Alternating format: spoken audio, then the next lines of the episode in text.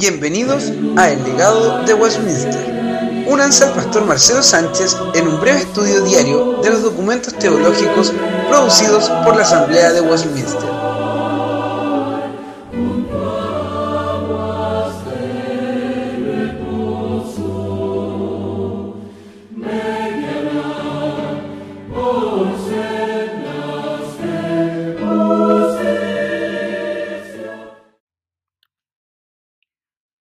Hola hermanos, soy el pastor Marcelo Sánchez y le doy la bienvenida al segundo episodio de mi podcast El legado de Westminster.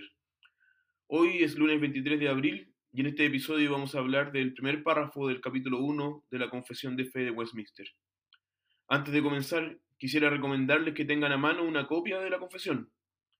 Pueden comprarla como libro o también pueden bajar una versión en PDF.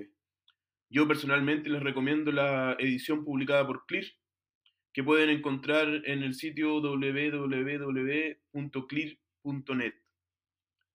Vamos ahora a una pequeña introducción sobre este capítulo. La Confesión de Fe de Westminster comienza con el capítulo sobre las Sagradas Escrituras.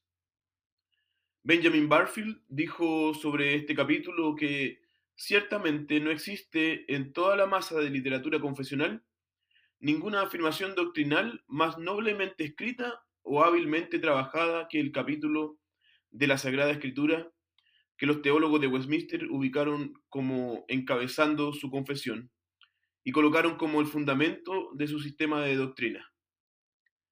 Llama la atención que este rico capítulo se ha colocado antes que aquellos que hablan de doctrinas que algunos podrían considerar anteriores, como por ejemplo la doctrina de Dios. ¿Por qué hablar antes de la escritura que de Dios? La respuesta es que la escritura es el fundamento de toda doctrina. Podemos saber que Dios existe solo porque Dios mismo se reveló a nosotros. Podemos conocer a Dios y lo que Él nos enseña solamente por medio de la escritura. Por eso debemos entender primero qué es esta escritura. Derek Thomas, un pastor presbiteriano, nos alerta diciendo que toda visión defectuosa de las escrituras lleva a una teología defectuosa. Es por eso que los escritores de la confesión situaron la doctrina de la escritura antes que cualquier otra doctrina. Pasemos ahora de forma más específica al primer párrafo. Este comienza afirmando que la escritura es necesaria y mostrando las causas del por qué es necesaria. Este capítulo o este párrafo dice así, aunque la luz de la naturaleza, las obras de la creación y providencia manifiestan la bondad, la sabiduría y el poder de Dios de tal manera que los seres humanos no tienen excusa delante de Dios, sin embargo, estas no son suficientes para dar aquel conocimiento de Dios y de su voluntad que es necesario para la salvación.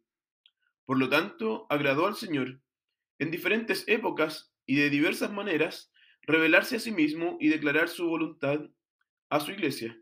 Luego, para la mejor preservación y propagación de la verdad, y para el establecimiento y consuelo más seguros de la iglesia contra la corrupción de la carne, la malicia de Satanás y del mundo, le agradó también poner por escrito aquella revelación en forma completa.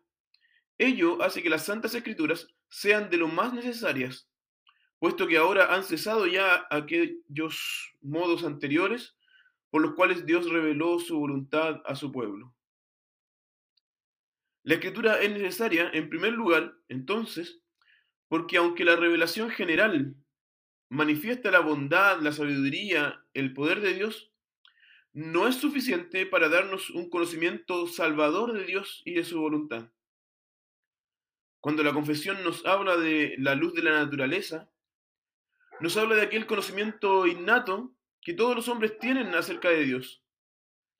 Las obras de creación son aquello que Dios hizo en los seis primeros días, y las de providencia son el cómo Dios sostiene, dirige, dispone y gobierna todas las criaturas, las acciones y las cosas. Así lo define la misma confesión de fe en el capítulo 5. Todo esto revela que Dios existe y también revela algunos de sus atributos. Y todo esto está al alcance de toda la humanidad. No existe nadie que pueda decir que no conocía a Dios. Esta primera parte del párrafo hace eco de las palabras de Pablo en Romanos 1, los versículos 18 al 25, donde el apóstol dice que todo hombre detiene la verdad, verdad que él conoce acerca de Dios, con su injusticia, y que habiendo conocido a Dios, el hombre no lo glorifica naturalmente. Por esto, el hombre es responsable delante de Dios. Pero como esta revelación no nos da el conocimiento salvador de Dios y de su voluntad, ella no es suficiente. Para que el hombre pudiera ser salvo, Dios quiso revelarse de otra forma, y a esto lo llamamos revelación especial. Esta revelación sí tiene un mensaje salvífico o salvador, y fue entregado por medio de apariciones divinas, sueños, profecías. Luego, afirma la confesión, para la mejor preservación y propagación de la verdad y para el establecimiento y consuelo más seguros de la iglesia contra la corrupción de la carne, la malicia de Satanás y del mundo, le agradó también poner por escrito dicha revelación en forma completa. Debió quedar escrita porque esas antiguas formas de entregar su revelación ya no serían usadas más. La profecía cesó. Hoy tenemos la escritura para que podamos conocer la voluntad de Dios. Profetas, profecías y lenguas entonces no son aceptadas por la confesión, ni por lo tanto por las iglesias eh, presbiterianas, aquellas que tienen herencia o que vienen desde la Asamblea de Westminster. Las causas, entonces, son la insuficiencia de la revelación general y la cesación de las antiguas formas de revelación especial. Toda esta enseñanza es resumida en la respuesta a la pregunta 2 del Catecismo Mayor, que afirma, la misma luz de la naturaleza que hay en el hombre y las obras de Dios manifiestan con claridad que hay un Dios, pero solamente su palabra y espíritu revelan a Dios suficiente y eficazmente a los hombres para su salvación. Muchas gracias por escuchar este episodio y desde ya quedan invitados a seguir escuchando nuestro podcast. Mañana vamos a hablar del segundo párrafo, que habla de la inspiración de la escritura. El legado de Westminster llega a ustedes gracias a la Iglesia Presbiteriana Reformada en Chile. Búsquenos en www.presbiterianareformada.cl y en nuestros perfiles en las redes sociales. Hasta mañana.